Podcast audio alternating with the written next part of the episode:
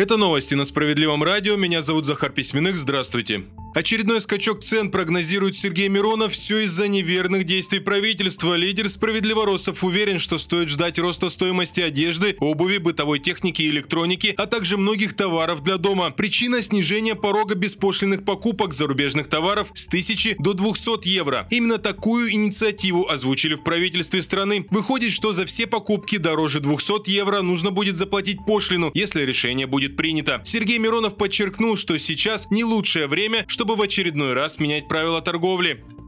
С 1 марта в России станет еще сложнее взять ипотеку, причем это касается абсолютно всех программ. Причина в том, что Банк России повышает надбавки к коэффициентам риска по ипотечным кредитам. Проще говоря, специалисты регулятора хотят дополнительно ужесточить требования для банков в отношении уже закредитованных граждан. Таким образом, уверены эксперты, если у человека уже есть кредит, который отнимает 50 и более процентов от официальной зарплаты, ипотеку взять будет практически невозможно. Банк либо откажет, либо предложит такие условия, из-за которых клиент сам не захочет оформлять договор.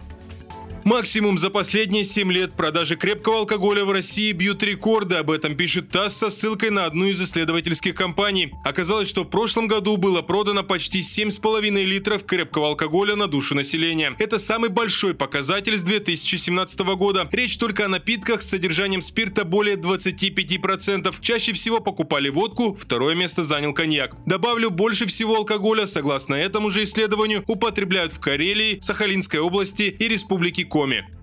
Далее выпуски новости Центра защиты прав граждан. На пенсионерку повесили сразу 12 кредитов. Сама она их никогда не брала. Разобраться в ситуации помогли наши специалисты. Все началось с того, что Галина Андреева решила проверить свою кредитную историю. Заказала выписку и ужаснулась. Оказалось, что на нее оформлено сразу 12 кредитных договоров. Три из них не закрыты до конца. Галина Андреева не знала, что делать и решила обратиться в Центр защиты прав граждан. Специалисты изучили все документы и выяснили, что все кредиты оформлены на полную тезку Галины Андреевой Андреевой. Юристы центра составили и направили заявление в бюро кредитных историй. Они обратили внимание на то, что женщина никогда не брала кредиты, да и паспортные данные у нее разнятся с тем человеком, который реально оформил эти займы. Как это часто бывает после вмешательства наших специалистов, ответ пришел моментально. Все недочеты исправили и теперь у Галины Андреевой чистая кредитная история. На этом пока все, не переключайте волну.